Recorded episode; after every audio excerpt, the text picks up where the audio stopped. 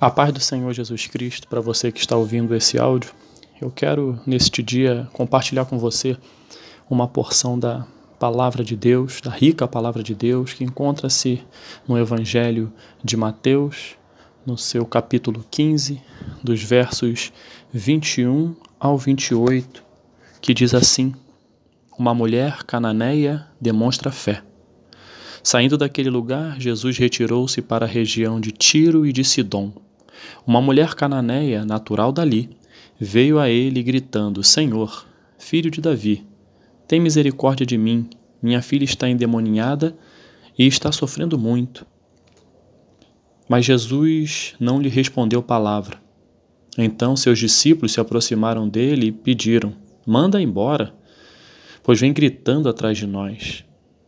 Ele respondeu: Eu fui enviado apenas as ovelhas perdidas de Israel. A mulher veio, adorou-o de joelhos e disse: Senhor, ajuda-me. Ela respondeu, ele respondeu: Não é certo tirar o pão dos filhos e lançá-lo aos cachorrinhos. Disse ela, porém: Sim, Senhor, mas até os cachorrinhos comem das migalhas que caem da mesa dos seus donos. Jesus respondeu: Mulher, grande é a sua fé. Seja conforme você deseja. E naquele mesmo instante, a sua filha foi curada. O título da nossa reflexão nesse dia é Perseverança.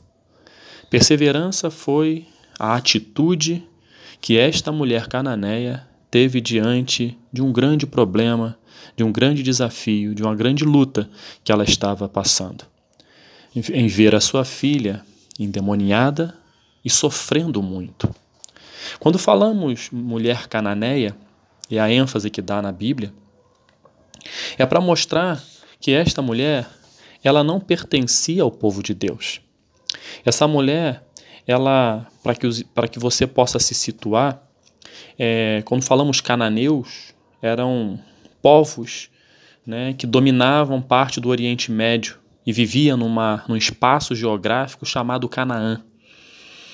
Né? E hoje né, nós podemos dizer que esse termo cananeu, que engloba é, principalmente o país chamado Líbano, mas tem partes na Jordânia, na Síria, em Israel, esse termo cananeu incluía alguns povos, dentre eles muitos citados na Bíblia, como Jebuseus, Amorreus, Eveus e Girgazeus, eram povos reunidos num espaço geográfico chamado Canaã.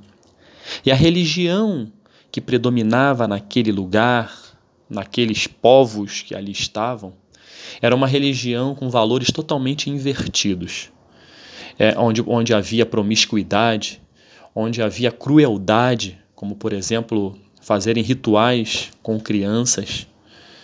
É, era uma, era, era um, um local onde o, o seu Deus, com D minúsculo, principal, porque eles eram politeístas, era o Baal que também é citado na Bíblia, e é um dos objetivos que Deus tem, é amaldiçoar aqueles que se curvam diante de Baal. A idolatria que tinha naquele povo que acabou contaminando o povo de Deus, onde Deus amaldiçoou esse povo. Então esta mulher, essa mulher cananeia, ela estava neste contexto. Ela tinha sua cultura, ela tinha, ela fazia parte desta religião Porém, ela, o problema dela nada estava conseguindo resolver. Com certeza, algum ritual na sua religião foi utilizado para tentar é, acabar com esse sofrimento da sua filha.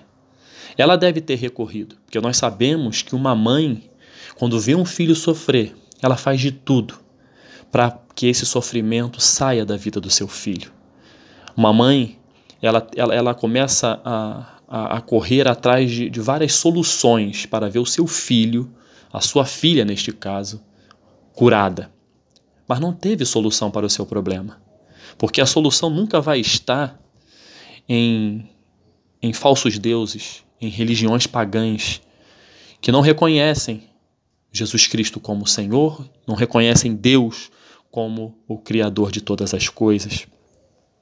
Porém, ela ouviu falar de que Jesus curava, que Jesus fazia milagres. E naquele momento, uma mãe que queria tanto ver a sua filha bem, ela não desperdiçou a oportunidade. Sabia que o seu povo era um povo amaldiçoado no sentido da religião, que adorava um Deus falso.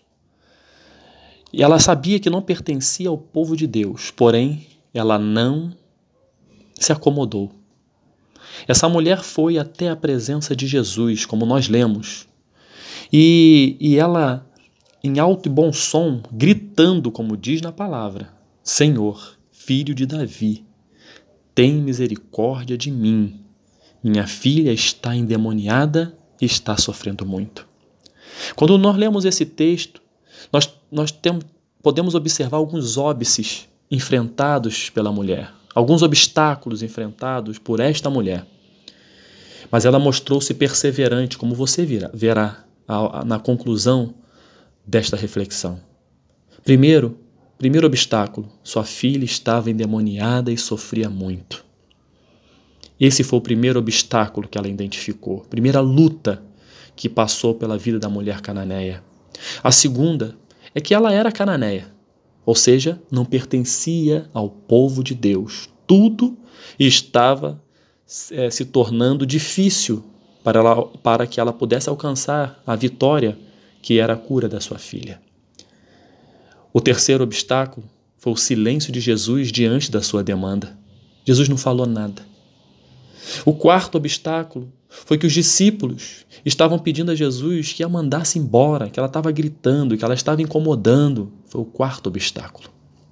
E o quinto obstáculo foi a resposta negativa de Jesus para a sua necessidade. Jesus Cristo disse que ele foi enviado apenas às ovelhas perdidas de Israel. Ele não podia dar o pão dos filhos e lançá-lo aos cachorrinhos. Esses cinco obstáculos que estavam na vida desta mulher não foram o suficiente para que ela desistisse. Ela recebeu palavras contrárias que aumentaram a sua perseverança em conseguir o que queria, que era a cura da sua filha. E esta mulher tinha características que nos ensinam. A primeira característica desta mulher que nos ensina é ela não se acomodou diante da sua luta. Ela poderia ficar no seu território, na sua religião, esperando o tempo passar, mas ela não se acomodou.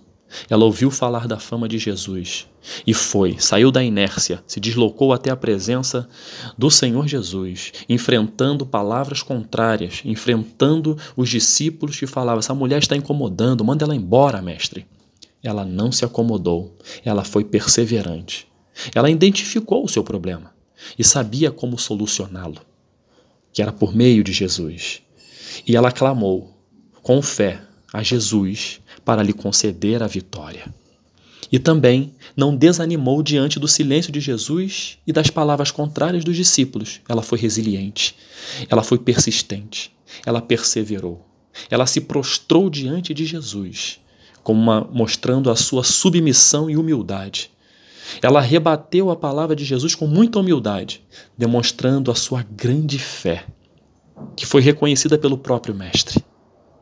Esta mulher essas características chamaram a atenção de Jesus, ao ponto de Jesus, ao final, dizer: Mulher, grande é a sua fé, seja com, conforme você deseja. E a palavra diz que naquele mesmo momento, naquele mesmo instante, a sua filha foi curada. O que isso traz de ensinamento para mim e para você neste dia? Que nós temos que ser perseverantes diante de Deus tendo essas características que a mulher cananeia teve. Não se acomodar diante das, das adversidades. Identificar o problema e saber como solucioná-lo, ou seja, colocá-lo diante de Deus, na presença de Jesus. Clamar a Jesus para que ele lhe conceda a vitória.